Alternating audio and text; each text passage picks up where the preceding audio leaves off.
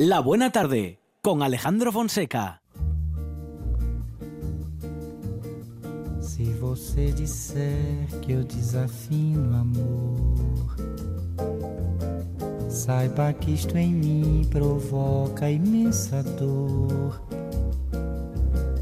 Só privilegiados têm ouvido igual ao seu. Eu possuo apenas o que Deus me deu. Se você insiste em classificar meu comportamento diante musical, eu mesmo mentindo devo argumentar isto é bossa nova, que isto é muito natural. O que você não sabe nem sequer pressente é que os desafinados também têm coração. Fotografei você na minha Rolleiflex. Revelou-se a sua enorme ingratidão. Poderá falar assim do meu amor. Ele é o maior que você pode encontrar, viu? Você com a sua música esqueceu o principal. Que no peito dos desafinados, no fundo do peito, bate calado. No peito dos desafinados também bate um coração.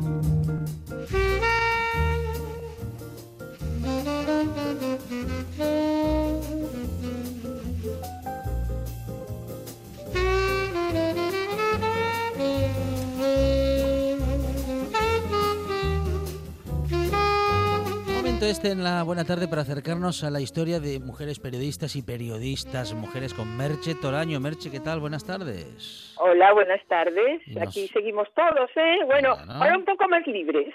Sí, con alguna, eso, alguna mm, libertad mayor ¿eh? que la Bueno, de semanas anteriores, que hay que asumir con responsabilidad, Merche.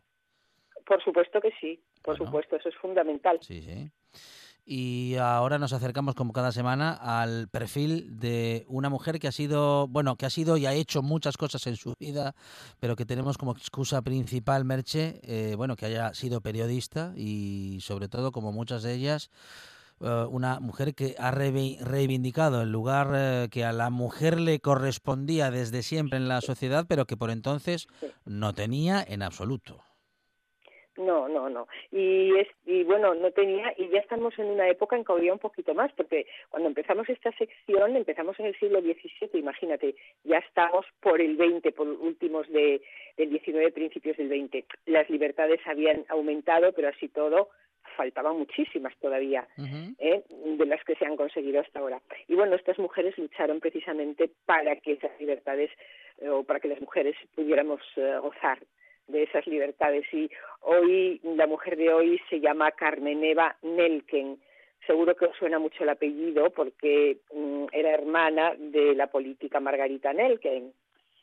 Eh, bueno, pues esta mujer, Carmen Eva Nelken, nace en febrero, en 1898, eh, per- y pertenecía a una familia de ascendencia judía, una familia muy rica, pero de mentalidad cosmopolita. ¿eh? Su padre era alemán, su madre francesa, y tanto Eva, Eva como su hermana Margarita recibieron una educación pues eh, moderna, una educación liberal fundamentalmente.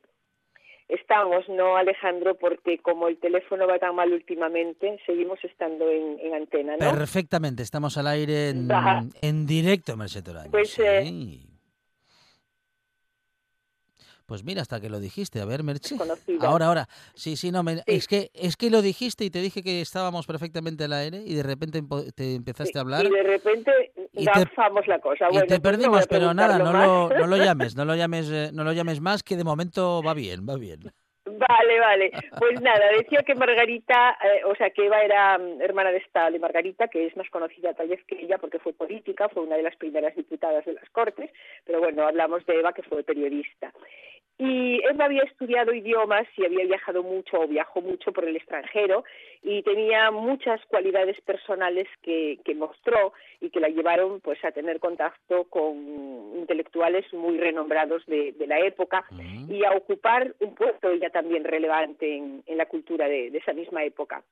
Y fue una, mm, como decía de tantas mujeres progresistas que representaron en el siglo XX eh, a, a las mujeres pues como modelos femeninos eh, de la sociedad del momento, que la sociedad del momento quería imponer a las mujeres. Ya Margarita, está Eva Nelken muy llena y muy intensa, mira al máximo, aunque a veces, eh, precisamente esa intensidad y esa riqueza en vivencias que, demostraron estas mujeres, pues hacer una sinopsis o una síntesis de su vida mm, es complicado, pero bueno, vamos a intentarlo.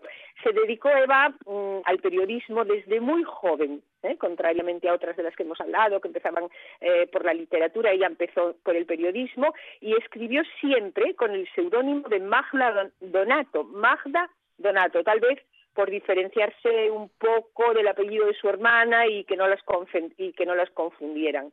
Y ya en, a los 19 años, Eva, eh, durante un año y medio se hizo cargo de una sección en el periódico El Imparcial que se titulaba Femeninas y trataba de moda, pero sus escritos fueron evolucionando hacia el desarrollo de la sociedad burguesa y de la problemática relacionada con la emancipación de la mujer y siempre con su papel en la sociedad.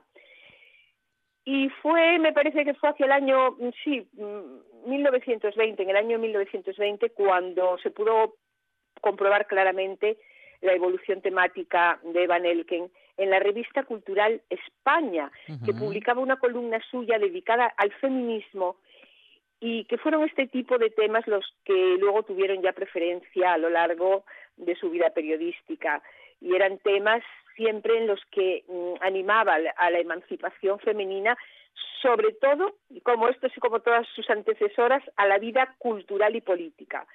Siempre mm, defendía la emancipación basándose en, en la preparación cultural de, de las mujeres Colaboró Eva Nelken en muchos periódicos, o Magda Donato, que sería su, su firma, como La Tribuna, donde tenía una sección titulada Vida Femenina. Y desde mm, esta columna defendió siempre la postura feminista y luego también escribió en el Heraldo de Madrid, en Informaciones, en Blanco y Negro, que hay algunos periódicos que ya no suenan por, por más cercanos, y en El Liberal. Y en este último periódico, en El Liberal, sí. en 1926, publicó una serie de artículos dedicados al trabajo de la mujer en los que defiende, pues como decía antes, la educación femenina y el derecho de las mujeres a conseguir la dignidad que ella creía que merecían eh, pues eh, mediante el trabajo. ¿eh? Eva mmm, Melken, siempre camuflada en ese seudónimo de Magda Donato, presentaba en sus artículos uh, un estilo irónico, pero, te, pero era una ironía sutil, una ironía cuidada. Y tengo un artículo que publicó en, en 1920, es una pena que no haya tiempo para leerlo, porque en él se trasluce esa ironía que menciono y lo titulaba Por no enterarse, dice. Y lo contestaba en su tono habitual a un personaje que había escrito otro otro artículo uh -huh. y en este él, ella hacía una crítica en la que no dejaba muy bien parados a los que ella llamaba falsos feministas. ¿eh? Fue una de las primeras mujeres también integrantes de la UME, o Unión de Mujeres de España, de ideología socialista, uh -huh. y criticaba con mucha fuerza el feminismo moderado y católico de otra mujer eh, o sea, de otra asociación que lider, lideraba otra mujer que se llamaba María Espinosa, eh, que era líder de una asociación nacional de mujeres españolas eh, católica. Van Elken mostró además una gran pasión por las artes escénicas y entrevistó a muchos personajes de la farándula. Escribió sobre teatro y llevó la crítica te teatral de la página cultural El Heraldo de Madrid. También tendríamos mucha historia de Eva en el teatro, pero bueno, vamos a centrarnos en el periodismo porque la sección eh, trata de esto, ¿no? En 1917 mmm, entabla una relación con Salvador Bartolozzi. Este señor era un conocido dibujante y escenógrafo y una vez Eva estuvo con él, que vivió con él hasta que se murió él, mmm, pues eh, eh, con bueno, pues hasta que él se murió ya eran bien mayores y entonces con él Eva mmm, empezó a hacer literatura infantil. Él escribía, ¿eh? Y ella, digo, ella escribía Mm. eh, los cuentos y él los ilustraba. ¿eh? Y Llegaron incluso a, a crear con estos personajes de estos cuentos infantiles un teatro de marionetas que luego, más tarde, pasó a, a ser ya mm, eh, un teatro de actores de carne y hueso, pero siempre un teatro infantil. ¿eh? Y la labor periodística, eh, voy un poco deprisa porque hay mucho que contar de ella y quisiera que me diera tiempo. La labor periodística en favor de la mujer mm, fue muy amplia y en todos los periódicos en los, en los que colaboró eh, Eva, Eva Nelken. Escribe en España, que era una revista que tenía un subtítulo, el- bueno, tenía un subtítulo que era el siguiente, Semanario de la Vida Nacional y que fue mm, la revista con mayor repercusión en la que se denominó Edad de Plata, que estaban muchos de estos muchos escritores importantes. En esta publicación se dieron cita pues los máximos representantes, como digo, de, de, de estos eh, intelectuales, muchos de la generación del 98 y luego incluso posteriormente, porque esta revista duró algunas generaciones de después, como fueron la del 14 o la del 17, de 1917. Eh, Eva mm, tenía una sección que titulaba Al margen del feminismo y tuvo ocasión aquí mm, de mostrar esa visión progresista y contundente eh, con las causas femeninas y tratando, como decía, siempre con ironía, con un poco de ironía los temas. ¿eh? Y fue en esa revista, en la revista España, en los años 20 y 21, donde experimentó mm, su feminismo más fuerte. ¿Eh? Dentro de la temática ideológica y reivindicativa, escribió artículos como el titulado Aclaraciones, que es casi una declaración de principios de su forma de, de entender el feminismo, que como se puede apreciar en ese artículo, si alguien tiene ocasión de leerlo, no era un, unidireccional su, su feminismo, ¿no? Eh, porque en él se refiere a la mujer con alegatos como eh, cuando las mujeres quieren participar en los asuntos del Estado, su feminismo es político. Cuando quieren conseguir la igualdad con los hombres ante la ley, su feminismo es liberador. Y también pues dice que era altruista cuando conquistaban la influencia para ejercer una labor humanitaria y que era feminismo económico cuando luchaban por dignificar su vida. Todo esto pensaba ella de, de lo que era el feminismo. Mm, Desde 1928 trabajó casi exclusivamente en el diario Ahora y más tarde, mm, en 1931, en el semanario Estampa. En este semanario tenía una página de moda y el 14 de junio de 1931, fíjate, dos meses después de la proclamación de la República, comenzó a publicar en otra en esta revista, en Ahora, una serie de artículos eh, de carácter antropológico, en los que viajaba por regiones españolas y comparaba la vida de los diferentes ámbitos geográficos y analizaba la evolución femenina en los últimos tiempos. Y bueno, sus análisis siempre partían de, de la transgresión, porque ella el feminismo, para ella el feminismo no podía serlo sin una crítica transgreso- transgresora. Pero las aportaciones más importantes de Magda a esa revista fueron sin duda una serie de reportajes a los que la periodista llamó reportajes vividos, porque para escribirlos Eva Nelken se infiltraba en determinados ambientes para vivirlos y contar después lo que en ellos ocurría. Eh, bueno, todos recordamos, porque es muy reciente, mm, recordamos unos mm, reportajes en, que salían en televisión, eh, que había una chica que se llamaba Samantha, que se metía en los ambientes y lo contaba, ¿no? Bueno, pues este periodismo era el que hacía E- Eva mm, o Magda Donato, vamos a, a nombrarla por el, el seudónimo, porque se la conoce como periodista por ese nombre. Estos mm, reportajes ya los hacía Magda Donato en los años 30. ¿Eh? y se estuvieron publicando durante cuatro años, desde 1932 hasta el 36. Se interrumpieron a causa de la Guerra Civil Española. Y en ellos, desde, desde, dentro, Magda cuenta su experiencia desde en un albergue de mendigos, en un comedor de indigentes, en las giras de, compañías de teatro en las que se infiltraba como actriz, porque ella también era actriz y luego fue actriz al final de sus días, y sobre la cirugía estética, bueno, sobre, sobre muchas cosas. Eran ambientes existentes mmm, y en toda su, en toda su realidad ella sentía la necesidad de, de vivirlos, ¿no? Para contarlos. Eh, su primer reportaje vivido fue en abril, esto, esto luego se le llamó periodismo moderno, fue también la precursora del periodismo, del llamado mm, nuevo periodismo, no periodismo moderno, nuevo periodismo. Su primer reportaje vivido fue en abril de 1932 y para hacerlo estuvo un mes internada en un manicomio para ver y contar lo que allí ocurría.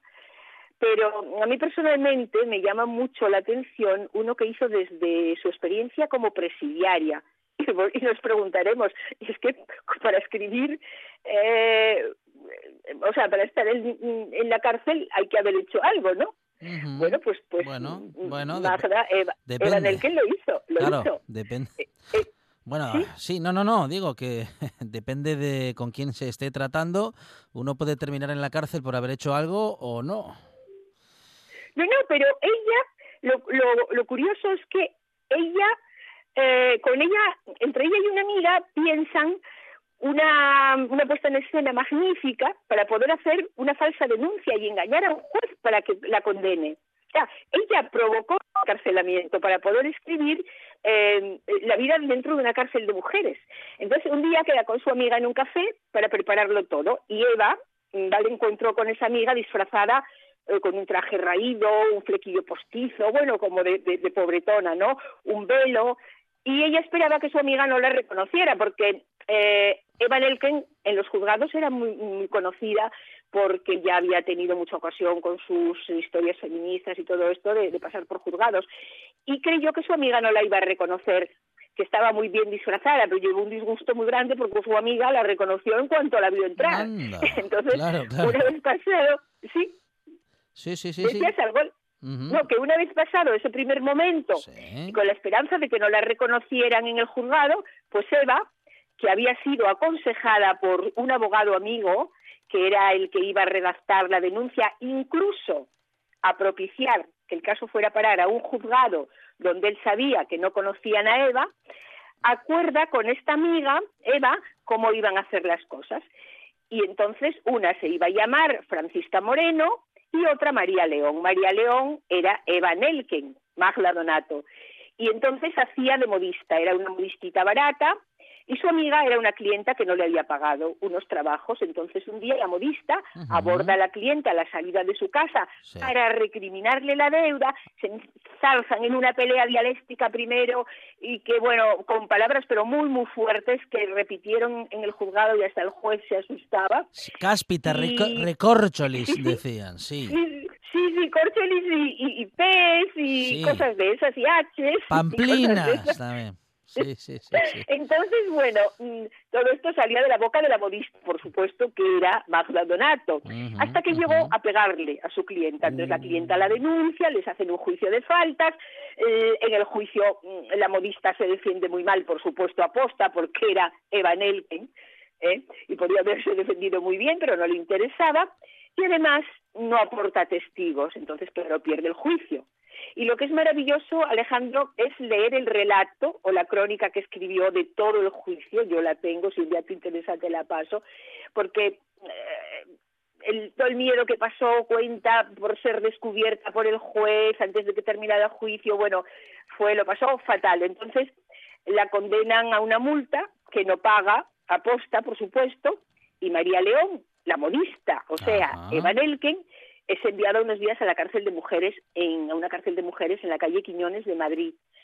Y desde, bueno, y relata unos artículos a la salida mm, de aquella especie de infierno, unos ar- artículos maravillosos. Escribe allí todas sus vivencias con y entre aquellas mujeres, sus historias personales que le contaban, lo que ella misma veía allí dentro de la cárcel. Bueno, yo leí esas crónicas y te aseguro de verdad que merecen, merecen muchísimo eh, la pena leerlas. Luego, cuando sale de la cárcel y se enfrenta a tener que escribir eh, los artículos, el primero que hace es uno en que le pide clemencia al juez y confiesa que todo ha sido una patraña y que por Dios que la perdonen porque ella es periodista y se lo debía a su profesión. y es que, claro, y es que el castigo eran dos años de cárcel por haber hecho eso. Bueno, al ah. final eh, el juez tuvo clemencia, no fue a la cárcel y la cosa está ahí, pero de verdad que estas estas historias de Evan Elken a mí me parecen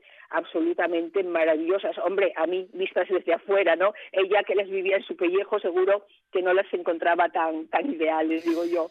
Una historia... Pues, un, poco sería el resumen. Dime. Sí, no, no, iba a decir que una historia apasionante, Merche, y, con, unas, con unas anécdotas fantásticas, ¿eh? Sí, sí, sí. Sí, sí. Luego viene la Guerra de España y colaboró como periodista en el Ministerio de Propaganda en Valencia y Barcelona y utiliza sus publicaciones para apoyar al bando republicano. Bueno, escribe artículos eh, pues como uno que titula en el cuartel de las, de las milicias de artes gráficas, en el que describe la, la forma en la que viven los milicianos y muestra sus cualidades. Bueno, pide a las mujeres que hagan jerseys para estos milicianos para la época de frío.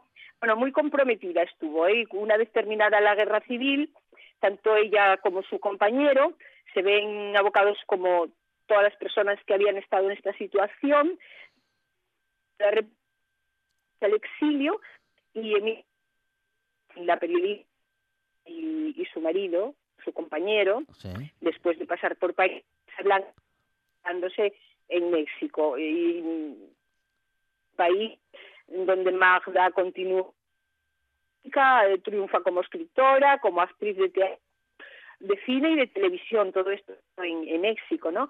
Eh, su compañero murió en 1950 y, bueno, ella continuó hasta, hasta su muerte, eh, que me parece, ahora mismo no tengo el dato, me parece que fue en el 70 o por ahí. Mm, se le otorgó un premio a la mejor actriz de teatro en México por una obra que interpretó y ya incluso mayor ella y enferma ella misma instituyó un premio literario para jóvenes autores teatrales y para actores. Un premio que durante 23 años estuvo entregando la Asociación Nacional de Actores de México. Y un poco así mm, resumido, muy resumida, sería la historia de, de Eva Nelken, Magla Donato. Merche Toraño y la Eva de, de Carmen, la vida, digo, de Carmen Eva Nelken. Eh, Merche, apasionada y muy interesante. Merche, gracias. Un abrazo, un beso. Un abrazo a todos también. La radio es información, noticias, actualidad. La radio es entretenimiento, es música. La radio es palabra. Pero sobre todo, la radio eres tú. RPA. Si nos escuchas, te escuchas.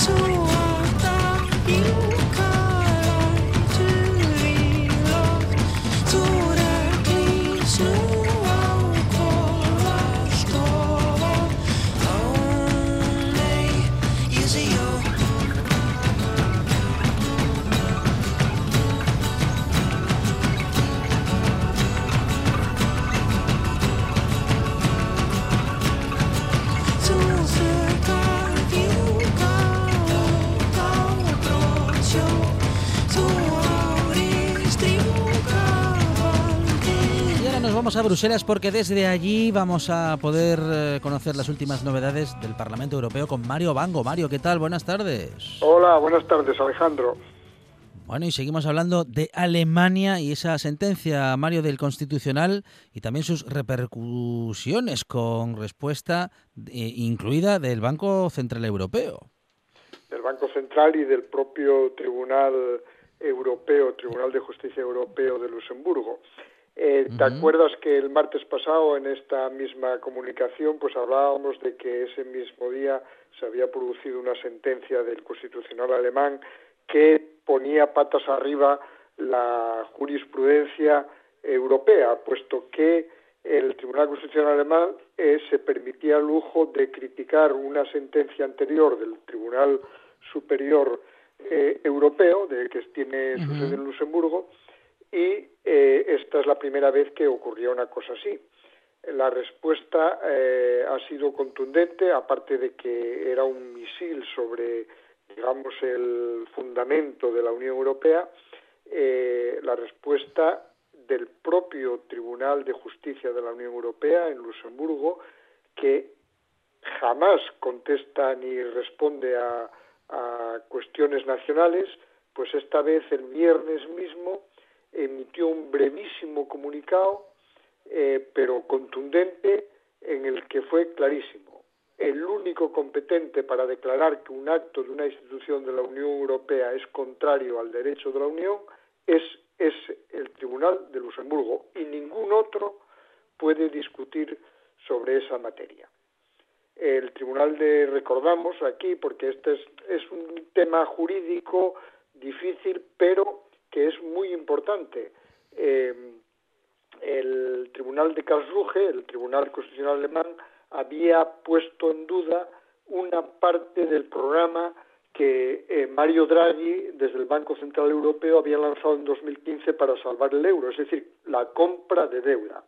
Ese programa fue eh, eh, denunciado por varios expertos alemanes, economistas y, gente vinculada a la política ante el Tribunal Superior Europeo, ante el Tribunal de Justicia Europeo, que en 2018 ya dijo que el programa lanzado por Draghi era ajustado a derecho. Ese mismo grupo reclamó ante el Tribunal Constitucional alemán y ahora el Constitucional alemán dice que está en todo de acuerdo, pero que hay una parte, eh, la proporcionalidad de la medida, que podría perjudicar a Alemania y que eh, le da tres meses al Banco Central Europeo para justificarla mejor. Y entonces ahí viene esta respuesta contundente, como digo, del Tribunal de Justicia Europeo que dice, el único competente aquí sobre esta materia soy yo y usted no tiene por qué discutir. Bueno, esto es como si el Tribunal eh, Supremo Español dicta la sentencia y al año el Tribunal de, eh, Superior de Asturias se la discute. Le dice, bueno, es que usted dijo que, que, que esto era así, pero a nosotros nos parece que eso, eh, como bien sabe todo el mundo que tiene unos principios de derecho, es absolutamente inadmisible. Lo que decide el Tribunal Superior no se discute en tribunales inferiores. Bueno, pues esto es, el debate que hay ahora mismo. Pero hay una hay otra cosa más que es importante, que es que la, la presidenta de la comisión, la alemana, que es alemana y que estuvo 14 años en el gobierno alemán, por lo tanto es una de las manos derechas de eh, Angela Merkel, eh, la presidenta de la Comisión, a una pregunta de un diputado alemán, de un eurodiputado alemán, responde diciendo que el, la Unión Europea es, es, una comunidad de valores y de ley, y que la ley dentro de la Unión Europea, de los temas que le competen a la Unión Europea, solo la establece, como acabamos de decir, el Tribunal de Justicia, el Tribunal Superior eh, de Luxemburgo. Y además añade von der Leyen que eh, están estudiando sus servicios jurídicos la posibilidad de sancionar a Alemania por haberse saltado justamente uno de los criterios específicos desde que desde 1964 es uno de los corazones de la Unión Europea. La Unión se sustenta sobre la ley y las reglas comunes, no en la fuerza. Y la ley hay que respetarla en todo lo que se firma dentro de los tratados de la Unión que el único tribunal para discutirla es el de Luxemburgo. Bueno, no sé si se entiende bien todo esto de Luxemburgo, Alemania, pero yo creo que está bastante claro que la respuesta de la Unión Europea ha sido contundente. Se entiende bien, lo que no se entiende, Mario, es que el eh, tribunal eh, alemán haya pretendido enmendarle la plana a, Europa, ¿no? Bueno, es una cuestión de orgullo, yo creo, ¿no? Y, ahí, ahí ya, ya, el otro día lo apuntábamos y hoy nos insistimos en ello. Ahí está el meollo de la cuestión por la que Alemania jamás accede a que la deuda europea, la deuda de los países europeos se mutualice, porque tiene una resistencia enorme dentro de su país y, no hay más que ver esta sentencia, ¿no? Que, que sobre un asunto que en realidad a ellos no les afectaba tan directamente, como es que la compra de deuda, que fue a quien benefició fundamentalmente fue a los países del sur, a España, Italia y algunos otros, es verdad que su Banco Central tiene que comprar parte de esa deuda, pero eh, que, que no, no, les, eh, no era un asunto interno importante. Sin embargo, ya ves que, la respuesta es incluso poner en duda el sistema judicial o el sistema jurisprudencial europeo. Eh, esto, claro, tiene otras consecuencias. Una de ellas, la más importante, es que, que si se empiezan a cuestionar las sentencias de Luxemburgo, pues claro, ahí tenemos eh, aquí en Bruselas lo que temen fundamentalmente es que Polonia y Hungría, que no respetan casi nada ya, que ya está en duda que sean democracias, pues que su Tribunal Constitucional o su Tribunal Superior pues diga que no acepta las eh, resoluciones del Tribunal eh, de Luxemburgo. Entonces, claro, ahí sí que entonces entramos en una situación de máxima tensión eh, dentro de la Unión Europea. ¿no? Bueno, y la semana pasada, Mario, anunciábamos y nos eh, hablabas de que, de que, se estaba aprobando ese plan de reconstrucción de Europa con miles de millones de euros destinados a esa reconstrucción económica en este caso, y parece que ese plan tiene ahora su primer o ya segundo retraso, Mario. Sí, va, va de retraso porque la Comisión creo que lo tiene bastante elaborado, por lo que dicen los diplomáticos españoles. Está más o menos acabado, más o menos, eh, digamos que la arquitectura de ese plan de reconstrucción de Europa ya está. Y bueno, lo que no sabemos es si se acerca más a la propuesta española o la francesa, pero en cualquier caso recoge muchas de las ideas que habían planteado los españoles y los franceses. Pero eh, parece, por lo que corre por aquí, que hay una cierta resistencia, una vez más, de Alemania y, no quieren presentar el plan para que fracase. Por lo tanto, están trabajando a ver cómo liman esas asperezas estos días para que cuando llegue al Consejo eh, de primeros ministros y de presidentes, pues eh, haya, pues bueno, alguna discrepancia, algún debate, pero que digamos que lo importante del, del plan, del programa, esté ya más o menos masticado y resuelto. Y entonces por eso hay una nueva, hay un nuevo retraso a la espera de que puedan encontrar alguna fórmula que sea factible para todos. Aquí hay muchos eurodiputados que vienen comentando estos días que efectivamente en este mes último, en lo que llevamos de abril y mayo, ha habido más avances en estas materias de comunes de la Unión Europea que en muchos años, porque eh, la crisis del coronavirus ha, desarrollado muy rápido soluciones que eran absolutamente inaceptables hace tres meses o hace a principios de año, ¿no? Que, que esto de que en el MEDE, por ejemplo, que España yo creo que va a terminar finalmente pidiendo parte de ese dinero, que en el MEDE hayan desaparecido cláusulas, eh, que ya no sea un rescate al uso, en fin, soluciones que eran imposibles, como digo, hace tres meses, ahora están aceptadas y se está trabajando en esa misma línea en el plan de reconstrucción. Que habrá plan de reconstrucción, lo que no sabemos es eh, la fecha, ¿no? Se va a retrasar un poco, prefieren retrasarlo antes, como digo, que haya un conflicto o que, o que fracase finalmente en la cumbre, ¿no? Bueno, y eh, es un, no es una novedad a estas alturas, Mario, de que no, no, no hubo decisiones conjuntas en, en, los países de la Unión respecto del coronavirus. Cada país tomó sus propias decisiones y ahora el Reino Unido y Francia toman las suyas. Sí, hoy, hoy, hoy, hoy estuve hoy en una, en una, vamos, estuve eh, en conexión porque ya sabes que físicamente no se puede ir allí, pero estuve en la rueda de prensa de esta mañana de, de la comisión que duró casi dos horas y media porque, eh, bueno, se entró a fondo en el debate de, de las fórmulas que están aplicando cada país en la desescalada de, del coronavirus, ¿no? Y, y bueno, eh, ahora, ahora la Unión Europea considera, eh, vamos, la Comisión, eh, dicho de una manera más o menos clara, está muy incómoda con las eh, cuarentenas.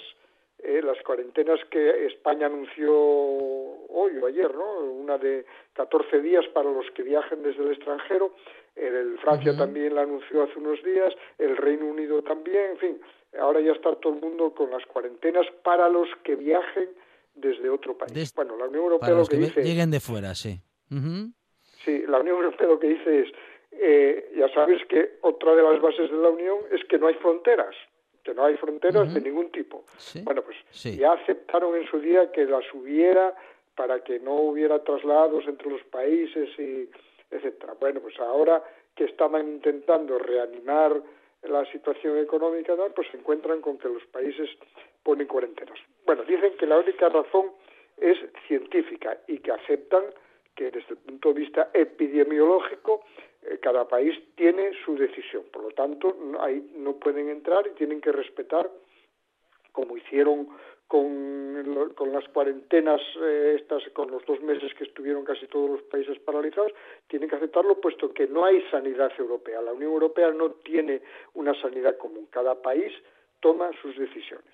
Pero respecto ahora a las cuarentenas, pues claro, eh, y como digo, están incómodos, pero tienen que aceptarlas.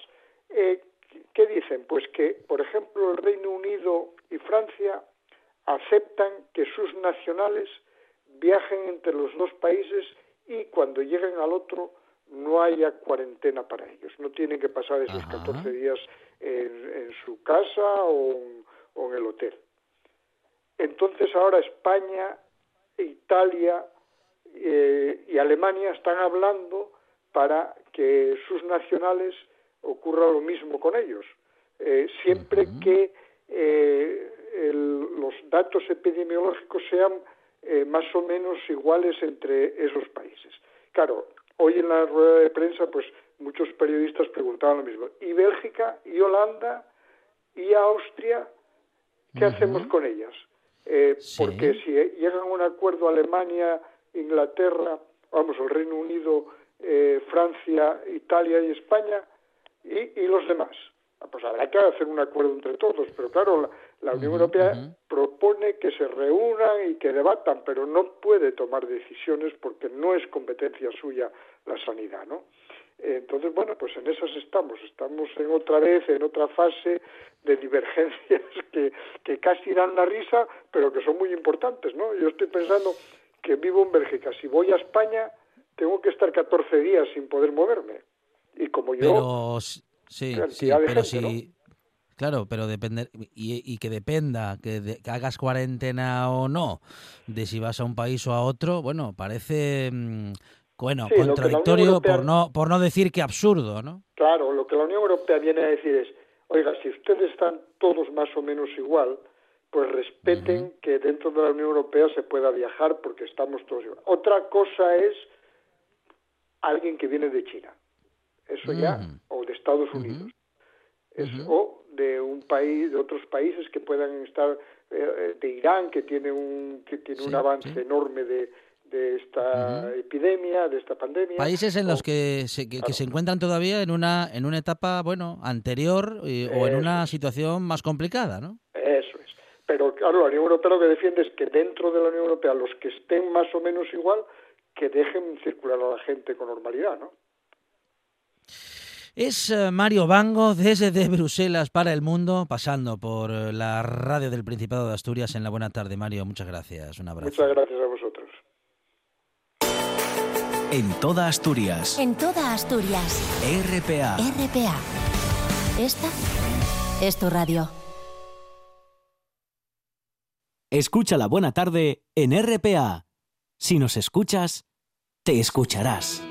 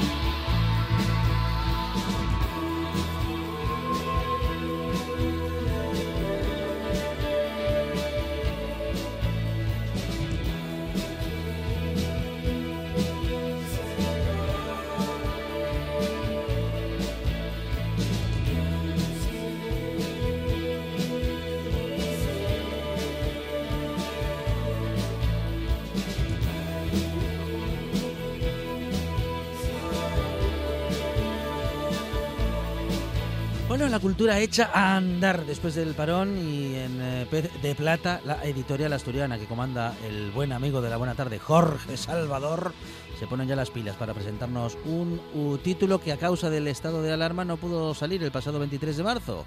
Se trata de El turista perplejo y hoy Jorge nos lo cuenta. Jorge, ¿qué tal? Buenas tardes. ¿Qué tal? Buenas tardes, Alejandro. Bueno, por fin eh, volvemos a las presentaciones, al menos en este momento, presentaciones en medios de comunicación, porque no está activa todavía la presentación in situ de, de libros en librerías y demás. Evento que de momento tiene que esperar Jorge, pero que en todo caso ya estamos con, bueno, como decimos, libros que ya estaban impresos y ya estaban a punto de ser distribuidos o incluso ya en ello con eso ya resuelto, pero que no se habían podido presentar. Bueno, hablamos en este caso de un turista en el libro, pero no estamos ante un libro de viajes, o al menos no un libro de viajes al uso, Jorge. No, no es un libro de viajes al uso, es un libro de viajes insólito, Ajá. diría yo. A ver, a ver. Eh, bueno, es, eh, se trata de, de, unos, de una serie de, de viajes contados por capítulos. Está, en este libro se recogen cinco de ellos eh, que hizo el autor Ernesto Colza, eh, pues durante muchos años, durante más de, más de 20 años hacía un poco lo que esto icónico de, de darle la vuelta a la bola del mundo y poner el dedo, ¿no? Pero él lo hacía de una manera pues más tecnológica. Él se dedicaba a investigar las las compañías low cost y los viajes que ofertaban sin darle mucha importancia al destino, ¿no? Entonces acababa regalando los destinos más estrambóticos.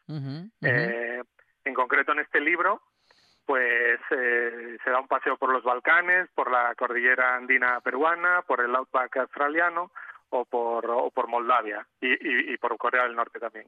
Y allí, pues bueno, pues se va relatando un poco entre entre el, el viajero eh, infatigable que le gusta descubrir y que no va con, con una idea preconcebida, ¿no? De, de ver los típicos monumentos o tal, le gusta, bueno, convertirse en un en un compañero más de, de los lugareños, ¿no? Y entonces, pues le, te va contando la historia con la gracia que tiene Ernesto, que bueno, que ya lo veréis, eh, es, es, un libro divertidísimo. ¿Y cómo llega y nada, Ernesto? Este, sí, sí, no, no, dime, dime, Jorge, dime. No, te iba a comentar eso, que este libro, efectivamente, como comentabas tú antes, ¿Mm? lo teníamos programado para el día 23 de marzo, el lanzamiento, pero justo ese boletín de novedades se quedó colgado y, y bueno, el libro pues eh, estuvo durmiendo dos meses en los almacenes de las, de las distribuidoras y en el nuestro.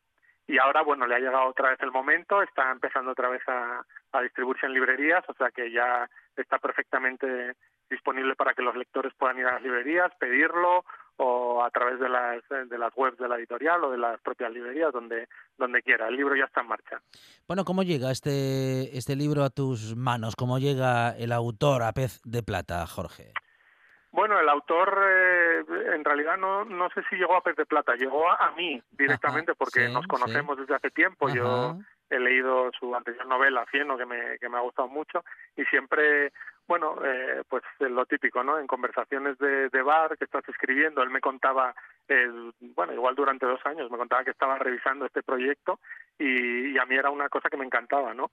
pero nunca terminaba de, rematarlo, ¿no? Siempre estaba como era un work in progress, él, él quería eh, hacer un libro de, de 10 o 12 viajes, no sé, un, un tocho inmenso, y entonces eh, yo yo le pedía, oye, pues con cinco igual podemos empezar, ¿no? Eh, seleccionamos estos cinco viajes y, adelante. Bueno, será seguramente, Jorge, más necesaria que nunca, ¿no? Esta literatura de viajes, una literatura desenfadada que nos transporte, bueno, pues a otros mundos y también a anécdotas, mm, bueno, pues muy divertidas, ¿no? Porque es, mucho mejor sobre, sobrellevar con buen humor momentos como este de, bueno, de crisis y de incertidumbre. Exacto, sí. Bueno, este es un libro que precisamente ahora que no se puede viajar mucho, eh, pues está bien para, para hacer un, un, viaje literario eh, muy divertido ¿no? y, y desenfadado. Eh, lo bueno que tiene este libro, yo creo, es que tanto el, el se puede leer como un libro de viajes, ¿eh? eh más o menos normal, eh, pero también se puede leer como si, como si esto se lo hubiera inventado el autor, como si fuera un libro de ficción.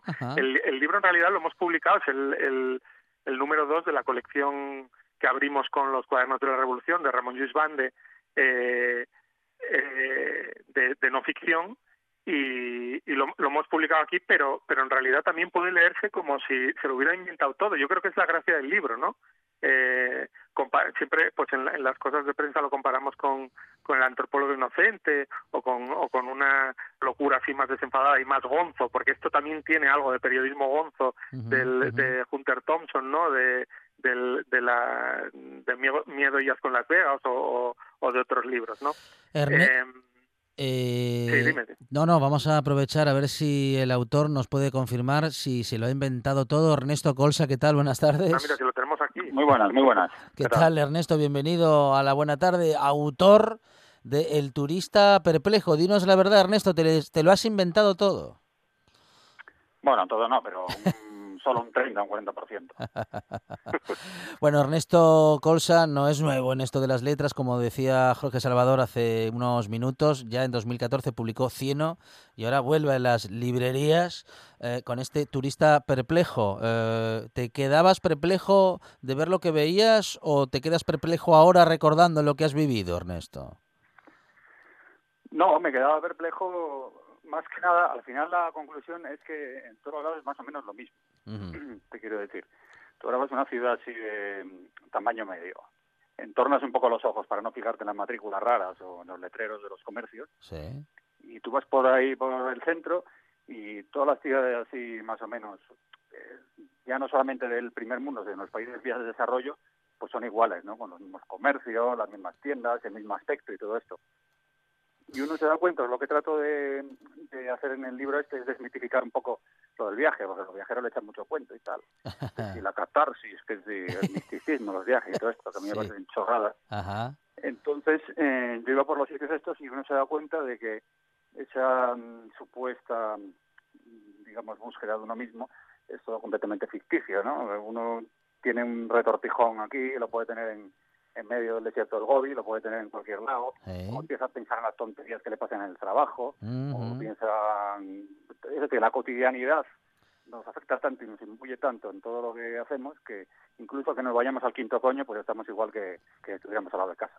Por bueno, eso me quedo perplejo. Sí, sí. Eh, Ernesto, eh, como turista low cost, ¿es cómo funciona esto de los viajes extraños? Digo, no vale viajar con, con pasta, porque en esos casos te pasan te pueden pasar, vamos a decir que cosas menos raras o menos cosas raras. No, si las cosas raras tampoco. Yo, tampoco en busca de cosas raras. Las no. cosas raras tampoco son baratas, no, o sea, no son ni baratas ni caras, suceden. No, no, eso es completamente. Claro. Te pueden pasar cosas rarísimas aquí en tu misma ciudad y, eh, eh. y luego vas a, a Bielorrusia y no te pasa nada. No, no, no. Ya te digo, no, no voy con un ánimo así predeterminado. Simplemente. Y, y bueno, como decía Jorge, tampoco es que sean destinos siempre low cost, ¿no? Ajá, ajá o sea, soy amigo de los chollos, sí. los chollos pero los destinos low cost uh -huh. suelen estar en un entorno pues más o menos en Europa, ¿no? Si quieres irte ya pues a, a otro continente, pues no puedes ir en low cost, entre otras cosas, porque bueno, no vas a estar sin comer eh, 12 horas, ¿no? Porque en las compañías estas eh, en bajo coste eh, no te dan, vamos, ni, ni la hora. Un pequeño avance de cómo fue tu viaje a Corea del Norte, por ejemplo. Pues el viaje a Corea del Norte, un día brujuleando por internet, di con una asociación que se llamaba Korean Friendship Association y ofertaba viajes a Corea y, y bueno, y yo se lo propuse a mi mujer y le pareció bien la idea porque había visto un reportaje en la televisión bastante amarillista, que me refiero en el libro, que había hecho este, ¿cómo se llama el periodista? Este, John Sistiaga. Ajá.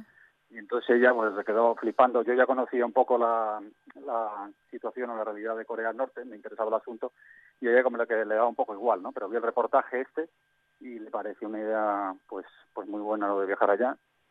Entonces nos hicimos socios de la Korean Friendship Association, esta. eh, no nos pidieron absolutamente ningún tipo de documentación extraña, sino simplemente el pasaporte, rellenar un formulario de inscripción y luego, lógicamente, pagar. Es decir, lo gravoso para ir a Corea del Norte sobre todo el precio, porque eh, el, el, coste del billete hasta Pekín te lo tienes que pagar tú, Sí. y luego la organización te paga desde Pekín a Corea del Norte mm, todo, tanto el desplazamiento como, como el alojamiento, como la comida, porque bueno, allí no, no tienes dinero para gastar. Bueno, estoy hablando de hace 10, a- hace 12 años, ¿eh? porque vine en 2008. Sí, a Corea. sí, sí, sí. Ahora no sé cómo estará la cosa.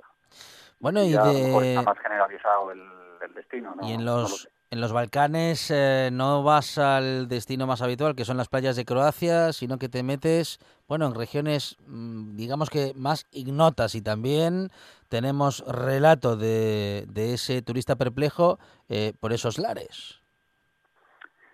Sí, sí, bueno, no, en las, en, en las playas y tal de Croacia y tal también estuve, ¿eh? Ajá. Lo que ocurre es que tienen un problema, a mí, a mí no me gustan porque son de, son de piedra todas, Sí.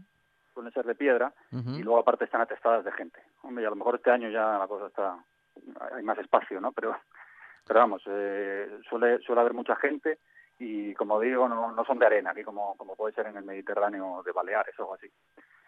Entonces, eh, bueno, por Balcanes es que me gusta mucho la zona y sí, me, me conozco pues las, las seis antiguas repúblicas que conformaban Yugoslavia y luego estuve también en Kosovo el- hace, hace tres años que bueno forma parte de, de Serbia nominalmente, eh, está reconocido aproximadamente por la mitad de los países de la comunidad internacional, pero España es uno de los que no lo reconocen.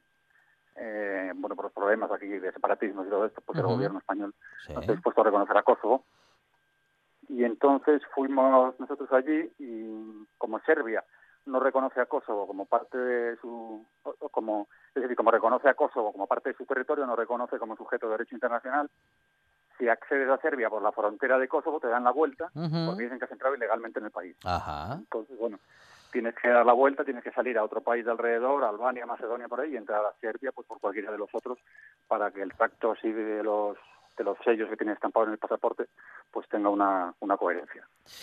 Bueno, y nos eh, quejamos de momentos absurdos en este momento, Jorge, en los que no nos podemos sentar en los bancos de las plazas o de la calle, pero sí nos podemos sentar en las sillas de una terraza. Bueno, en fin, perplejos estamos, muchos, con muchos asuntos, y en particular Ernesto Colsa lo ha estado como turista y Jorge Salvador eh, ha sido, bueno, pues una vez más un editor con buen ojo para publicar este Turista Perplejo. El Turista Perplejo, eh, que promete ser un libro divertido, eh, surrealista por momentos y recomendado desde esta buena tarde. Jorge, bienvenido otra vez a la actividad y editorial Pez de Plata. Bienvenida otra vez a esta buena tarde. Jorge, un abrazo, gracias. Muy bien, gracias Alejandro. Ernesto, enhorabuena y que vaya muy bien.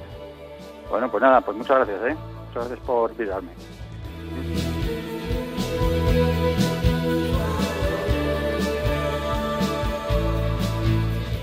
Nos vamos de viaje a las noticias, tras lo cual hacemos un viaje de deportivo. Vamos a recordar al Trinche Karlovic con eh, Jorge Valdano y también vamos a andar un poquito en bici con eh, el presidente de la Federación Asturiana de Ciclismo y también con Eloy Santa Marta. Y Fricho Justas nos acerca también historias con el Trinche español.